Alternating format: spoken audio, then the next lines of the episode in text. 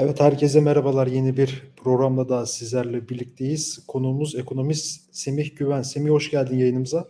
Ee, selamlar, hoş bulduk Onur. Evet, Merkez Bankası faiz kararını açıkladı. Politika faizi 200 bas puan düşürerek %18'den 16'ya indirildi. Ee, bu 200 bas puan indirimi sonrası ise piyasalar uçtu. İşte dolar 9.50'ye geldi, euro 11'i gördü. E peki bu ne anlama geliyor? E, bugün Semih Güven'le konuşacağız. E, Semih ilk önce buradan başlayalım. 200 bas puan indirildi. 18'den 16'ya düştü. Sen bunu nasıl değerlendiriyorsun? Ya şöyle söyleyeyim öncelikle. Yani biliyorsunuz Merkez Bankası'ndaki bir takım değişiklikler olmuştu. Ee, başkan yardımcıları değişmişti. Hatta ve hatta Merkez Bankası Başkanı Naci Ağbal'ın e, görevine son verilmişti birkaç ay önce. E, bu sürecin zaten bir e, faiz indirimine e, doğru gittiği aslında ortadaydı.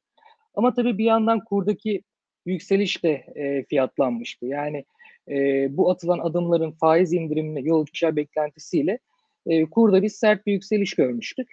E, daha sonra ise e, tabii piyasada şöyle bir algı oluşmuştu. E, kurlar çok yükseldiği için Merkez Bankası e, veya siyasi iktidar diyeyim artık hani bir faiz indiriminde bulunamaz gibisinden bir beklenti vardı. Bir önceki ay yapılan toplantıda e, Merkez Bankası 100 bas puanlık bir artışla e, pardon düşüşle %19'dan 18'e çekince e, aslında faiz indirimlerinin devamının geleceği piyasada hakim olmuştu. Fakat e, kur buna tekrar bir yükselişe tepki verince e, tekrar bir beklenti oluştu. Yani bu ayı acaba pas geçer miyiz? İşte çünkü 9 9 TL'nin üstüne çıkmıştı dolar. E, kendi yorumumu hani soracak olursam benim açımdan hiç sürpriz Lütfen. olmadı. Çünkü e, süreç zaten e, buraya doğru gidiyordu. Yani bir e, aslında ekonomik bir e, ekonomik kurallarından ziyade politik bir tercihin aslında yapılacağı çok belliydi. E, ben de zaten 200 bas puanlık bir faiz indirimi bekliyordum. yani benim açımdan bir sürpriz olmadı diyeyim. 200 bas puan. Hatta önümüzdeki ay belki aralığa kadar bir 50 bas puan, 100 bas puanlık bir faiz indirimi daha beklediğimi söyleyebilirim. Yani yüzde 15'e e, çekileceğini ben düşünüyorum. Peki bunun yani bunun, e, bunun ekonomiye olası etkilerine gelirsek şimdi e, şimdi faiz indirimi aslında e, şu amaçla yapılıyor. Yani yüksek e, faizle birlikte aslında ekonomide de bir yavaşlama, e, kredilerde bir azalma meydana gelmişti. E, piyasa artık hani daha doğrusu e, reel ekonomi bir yandan yüksek faizle, bir yandan yüksek kurla, e, aynı zamanda işsizliğin, enflasyonun da arttığı bir sarmala girmişti. E, siyaset kurumu tercihini şu ölçüde kullandı. E, artık dedi ben Türk lirasının değerlenmesini istemiyorum. Yani veyahut da Türk lirası istediği kadar değer kaybedebilir. 10 lira olabilir, 12 lira olabilir. Ben artık e, bunu göze almış durumdayım. E, ben kurla uğraşmayacağım. Benim öngörüm e, bunun ardından e, faizlerde, e, kredi faizlerinde bir düşüş meydana gelecek ve e, piyasaya para pompalanacak e, gibi bir öngörüye sahip olduklarını düşünüyorum. Fakat bunun riskleri de var. Şimdi riskler şu. Öncelikle kurda yaşanan yükseliş e, bize direkt enflasyon olarak e, Türkiye ekonomisine yansıyor. Çünkü e, Türkiye'de ithal girdiler, e, ithal ürünler o kadar fazla ki yani Türkiye ithalatla e, ekonomisini döndürmeye çalışan bir ülke olduğu için iğneden ipliğe kadar her şeyin e, zamlanması söz konusu olacak. Yani bunun enflasyona daha da artırıcı bir etkisi olacağından bahsedebiliriz. Diğer taraftansa şöyle bir e, şey var. Hani bunun artı yönlü iktidar şöyle de aslında tasarlıyor.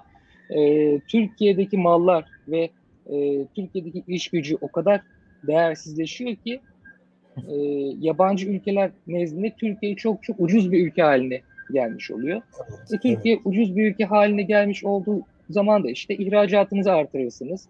E, işte ülke e, uluslararası şirketler işte iş gücü olarak Türkiye'yi tercih edebilirler. Hani bu tarz aslında e, basit e, çözümler elde etmek istiyor. Fakat elde edeceğini düşünmüyorum çünkü e, çok ciddi e, bir yanda e, yani bir yandan çok ciddi siyasi riskler var. Bir yandan da küresel riskler var. Şimdi Amerika Merkez küresel risklerine girelim sonra da siyasi riskleriyle ilgili ben bir soru Hı. soracağım. Mesela nasıl bunun tamam. küresel riskleri var? Ya şimdi e, biliyorsunuz pandemi döneminde e, Amerika Merkez Bankası e, piyasaların canlanması için 120 milyar dolarlık bir e, aylık 120 milyar dolar e, fayda sağlayacak bir paket açıklamıştı. E, bu da piyasadaki küresel piyasadaki dolar bolluğunu beraberinde getirmişti ve biz bir süre aslında e, Türk lirasının e, değer kazandığını görmüştük. Yani 7 lira seviyelerine falan inmişti Türk lirası.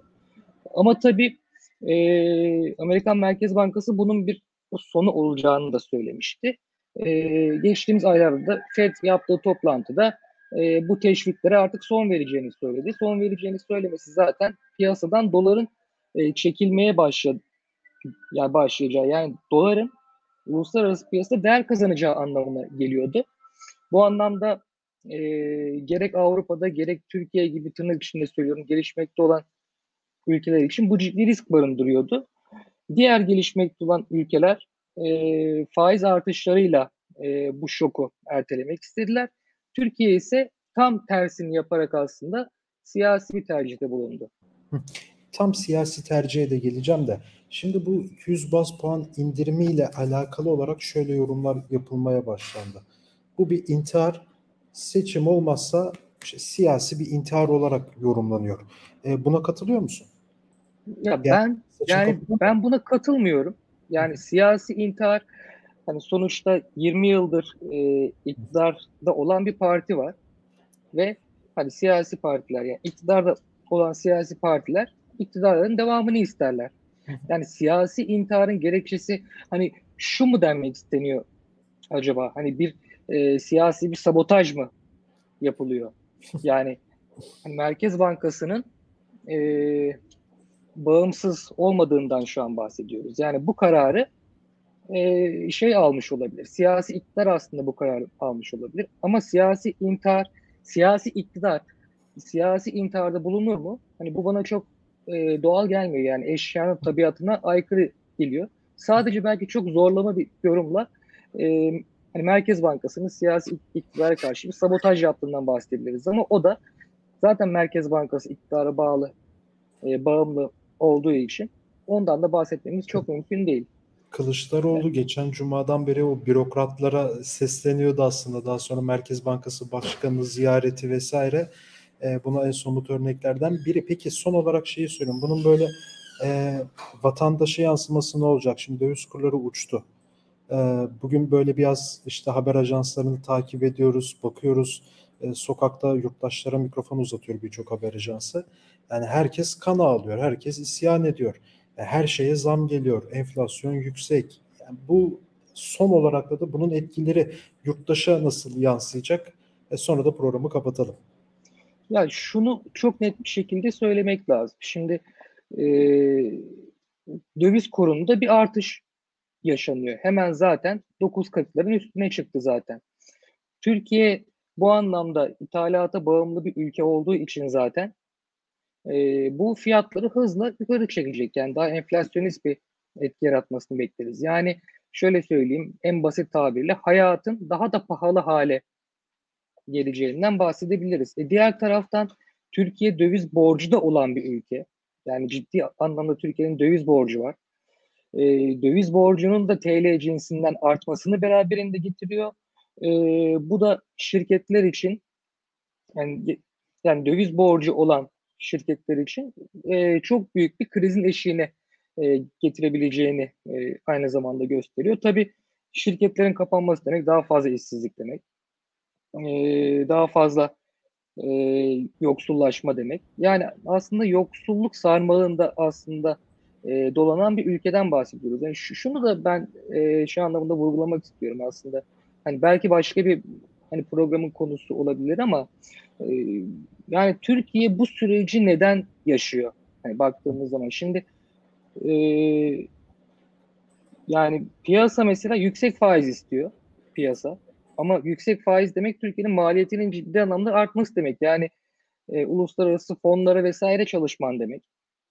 Yani aslında hani, Türkiye'deki hani Evet. insanların cebinden aslında parayı almak demek. Ama faizi e, indirdiğin zaman hani bu da yüksek enflasyon demek, hayat pahalılığı demek, işsizlik demek.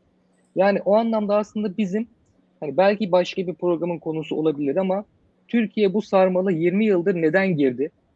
Biraz aslında bunu da konuşmanın ben gerekli olduğunu e, düşünerek sözlerimi noktalayayım. Bu evet çok ayrı bir programın konusu olarak daha sonra detaylı bir şekilde incelenebilir. Nasıl girdi ve nasıl çıkacak da e, bu e, bu konuyu böyle konuşabiliriz. Çok teşekkür ediyorum programa katıldığın için. Ben teşekkür ederim. Evet, e, ekonomist Semih Güven'le birlikteydik. Merkez Bankası 200 bas puan e, faiz indirimine gitti. %18'den 16'ya indi. Piyasalar uçtu. Bugün bunun değerlendirmesini aldık Semih Güven'den. Başka bir programda görüşmek dileğiyle. Hoşçakalın.